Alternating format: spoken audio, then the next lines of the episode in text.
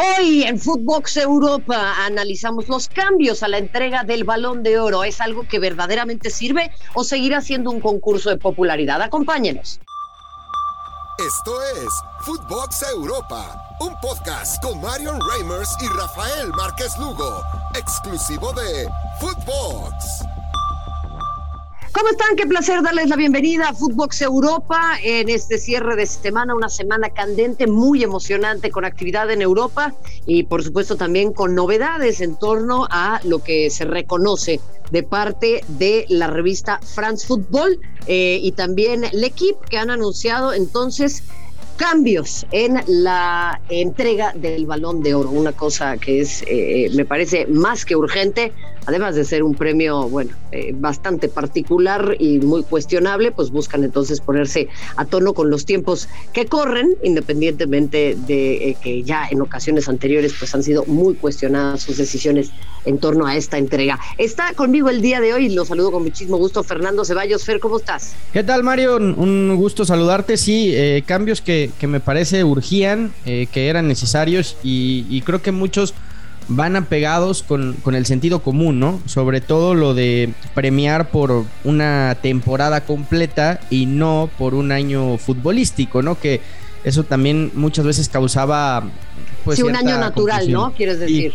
Sí, sí, sí, un, año natural, eh, me refiero a, a, no solo el 2022, sino toda la temporada, ¿no? La mitad del 2021 y 2022. El año futbolístico versus el año natural. Entonces, antes se premiaban un año natural, ahora lo que se buscará es premiar el año futbolístico. Ese eh, me parece el cambio más sustancial, como bien lo menciona también eh, Fer. Así que a partir de este 2022 se tendrá en cuenta la temporada con la que se inicia, la 2021-2022, y así sucesivamente. Lo más importante, porque esto me parece que no únicamente entre quienes eh, apreciábamos esto, Fer, sino también entre quienes tenían que votar por este premio, generaba una confusión tremenda. Sí, por supuesto, Marion, porque no, no se entendía muchas veces, o los que no tenían el eh, conocimiento de que era el año y no la temporada, pues eh, muchas veces causaba este tipo de confusiones al, momento de votar.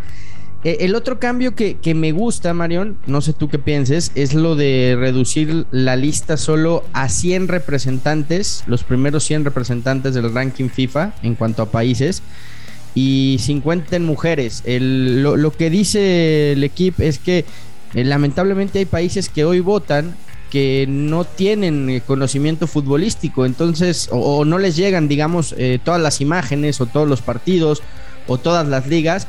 Y pues terminan votando por el famoso Marion. Y, y ahí se explicaba un poco por qué Cristiano Ronaldo, Messi siempre aparecían en la lista de, finalistas, ¿no? Sí, y también gente que no hace la chamba, eso es la verdad, porque en épocas como hoy, eh, en donde hay internet, pues el hecho de que no eh, figure, por ejemplo, Alexia Putellas en el once ideal, habiendo ganado el premio de Best o incluso habiendo ganado el balón de oro, pues era una situación muy preocupante y eso habla de que hay quienes, eh, pues como ya lo mencionas, se van por el concurso de popularidad. Exactamente, son eh, cambios importantes. Hay que decir también que quienes sean elegidos para el fútbol eh, masculino, femenil y los premios Yashin y Copa ya no serán exclusivamente elegidos por France Football y el porque parecía también de repente pues un concurso de popularidad de parte de la prensa francesa es como si marca, pues de otorgar este premio, pues lógicamente se lo va a dar siempre a futbolistas de la Liga Española y más en concreto del Real Madrid. Sí, completamente, eh, completamente. Creo que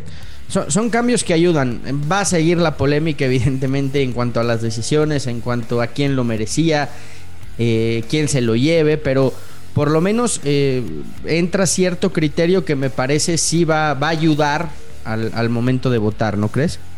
No, sin ninguna duda, esperemos que la gente haga su chamba, ¿no? Entiendo el tema de que los 100 primeros países del ranking tengan participación, tal vez eso pueda ser un incentivo para algunos otros a echarle más ganitas y subir sus posiciones. Eh, sin embargo, sí creo que todavía hay muchos puntos a, refinar. Ahora, acá esto me gusta y quiero conocer tu punto de vista, eh, Fer. Dice, quedarán definidos por tres parámetros, desempeño y rendimiento individual, desempeño y rendimiento colectivo y clase de jugador y sentido del juego limpio. ¿Te parece que hay más claridad en esto?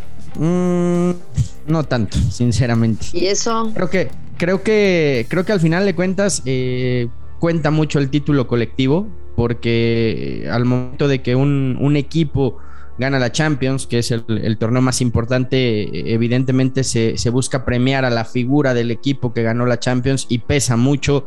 Cuando hay año de mundial, pesa mucho también eh, qué selección gana el mundial y, se trata de premiar a la, a la figura. Yo creo que es el, criterio más, más importante, ¿eh? más, allá de, más allá del desempeño individual pesa mucho el título que se consigue colectivamente hablando. Y después sí, una vez que ganas el título, se premia al mejor del equipo, ¿no? Me llama la atención. Pero no es un premio individual. Sí, sí, yo, yo estoy o sea, que es un premio individual. Como que no hay mucho sentido, ¿no? Pero ¿no crees que pesa mucho siempre el equipo que, que, gana la Champions o el equipo que gana...? Pues sí, pero lo que pasa es que el equipo que gana la Champions normalmente es el que tiene más dinero y el que tiene más dinero aglutina a los mejores futbolistas. Entonces, pues... Eh, eh, eh, a mí me sigue pareciendo que otorgar un galardón individual a un deporte en conjunto tendría que tener criterios mucho más claros. Entonces tal vez deberían darle un premio al equipo que ganó la Champions. También. Eh, darle ese reconocimiento al que gana la Champions y, después de ahí partir. Ya con eso te lo quitas de encima. Sí, es que por eso te digo, yo, yo creo que a pesar de que. O el que fue finalista, por ejemplo, el Paris Saint Germain jugó un partido extraordinario en aquella final frente al Bayern. Perden por un mínimo margen en donde Coman anota el, el gol del triunfo no hubiera podido cualquiera de los futbolistas del Paris Saint Germain ser elegido a un premio, pero como no ganó la final, entonces ya no vale. Ese es el punto al que, al que yo quería llegar. Por supuesto que en el Paris Saint Germain eh, había jugadores que le podías dar. Por decir un ejemplo, o el, o el, Chelsea contra el Manchester City. Pero, pero volvemos a lo mismo. El, el, el peso del título termina inclinando mucho la balanza. Por eso lo que yo te digo es, sí creo que los, los puntos están mucho más claros, o, o por lo menos ya nos quedan claros a todos qué es lo que va a definir al ganador, pero al momento de votar me parece que, que muchos se inclinan por el equipo que consiguió el título y a partir de ahí buscan a la figura de ese equipo. Entonces sigue siendo un concurso de popularidad. Eh, hemos llegado entonces, dado esto que me comentas, a la conclusión de que pues pan con lo mismo. Eh, una semana mágica en UEFA Champions League. Tenemos mucho también para platicar eh, en torno a, este tema. Lewandowski con un hat-trick contra el Salzburg, Karim Benzema un hat-trick contra el Paris Saint-Germain, un Paris Saint-Germain desfondado, un Paris Saint-Germain sin identidad. Y bueno, finalmente acá la pregunta es una vez más, ¿quién es el mejor de estos dos? Para mí hay que tomar en cuenta la longevidad que ha tenido Robert Lewandowski, la cantidad de récords que ha roto, cómo es que ya está detrás de Cristiano Ronaldo y de Messi como máximo goleador de esta competencia, cómo rompió el récord de Gerd Müller y cómo creo que injustamente no ha recibido los reflectores que merece. Para mí puede ser un futbolista más completo y yo te diría que hasta la comparación puede llegar a ser injusta, Fer, porque no juega necesariamente la misma posición. Totalmente de acuerdo, Marión. Eh, creo que Lewandowski evidentemente es un 9 más, más de área, más eh, definidor, eh, más finalizador de las jugadas, un goleador y un monstruo sin lugar a dudas. Y, y, sí en Karim veo, además de que de ser un goleador, un tipo más asociativo, ¿no? Que se puede tirar muchas veces por fuera, como un segunda punta, que puede venir y, pedir la pelota y ayudarte a armar juego, en fin, eh, características distintas. ojo a lo de Benzema también, que no es poca cosa, ¿eh? ya es el tercer máximo goleador en la historia del Real Madrid. Está a tiro de piedra de alcanzar a, Raúl, que tiene 323 goles, Karim tiene 309, lo puede alcanzar esta misma temporada. Lejos, muy lejos está ya Cristiano Ronaldo con 451 pero imagínate lo que hubiera sido Benzema si en todos esos años no hubiera jugado tanto para, para Cristiano y hubiera podido ser más libre, ¿no? Porque lo ha dicho en repetidas ocasiones, ¿no? Cuando estaba Cristiano yo jugaba para él. Es correcto, por eso te, me, leíste la mente, 451 tantos del portugués, eh, que por cierto se fue sin permiso a Portugal el fin de semana, eh, que muchos de esos se los debe a, a Karim Benzema y sin duda tanto él como Lewandowski con estos nuevos criterios, pues van a estar eh, llamados a ser los grandes protagonistas de esta entrega del Balón de Oro. U otra vez se la van a dar a Messi aunque se haya quedado sin Champions. No, yo creo que este año no, no hay, a menos de, bueno, no, no, ni siquiera porque el Mundial no va a entrar en este premio, precisamente es uno de los cambios. El Mundial de Qatar no, no va a entrar porque va a ser la temporada. Yo creo que no hay ningún argumento para considerar a Messi ni siquiera entre los finalistas. ¿eh? Sí, bueno, es que te digo, luego se les ocurre cualquier cantidad de cosas, entonces yo por eso eh, eh, prefiero preguntarte, querido Fer, porque en una de esas, bueno, se les ocurre cualquier cosa, ¿eh? Sí, son, capaces de que aparezca para la foto, pero no, no creo que, y Cristiano igual, ¿eh? Esta, esta temporada me parece que ninguno de los dos tiene argumentos para decir, bueno, levanto la mano para, para aparecer ahí en, en, la foto, en el galardón, entre los finalistas. Y, sinceramente dudo que el, que el eh, Manchester United se convierta en candidato o en finalista de la Champions, ¿no? No, pinta, pinta bravísimo lo del, lo del equipo del, del Manchester United, eh, que incluso ya se relame los bigotes para hacerse de los servicios de Mauricio Pochettino. ¿Qué tan cerca ves este tema? Yo creo que mucho, Marión. No creo que, y, conociendo cómo opera el Paris Saint Germain, no creo que vayan a despedir a Pochettino a falta de unos meses para acabar la temporada pero sí creo que, en el verano Pochettino sabe que, su etapa en el eh, PSG terminó, ¿no? Y, a partir de ahí es un deseo del United. Desde hace tiempo se hablaba mucho de esto, ¿no? De que Pochettino podía llegar al United y Zinedine Zidane al, al Paris Saint Germain. No lo tengo claro, yo no veo a, Zidane en el, en el eh, Paris Saint Germain, pero sí veo a, a Pochettino en el United porque es un tipo que conoce la Premier de memoria y que creo puede hacer mucho con el equipo que hoy tiene el United, más allá de que también estoy convencido de que Cristiano se va en este verano. Sí, ha sido probablemente la humillación, me parece, más grande del Paris Saint Germain en Champions, o la remontada o eliminación más, eh, eh, eh, pues sí, humillante y, preocupante, ¿no? Sí, completamente. Es que comparado quizá con aquella del, del Barcelona, ¿no? En donde llevaba una ventaja impresionante y, al final eh, de la mano de Neymar el Barça se encargó de, remontar.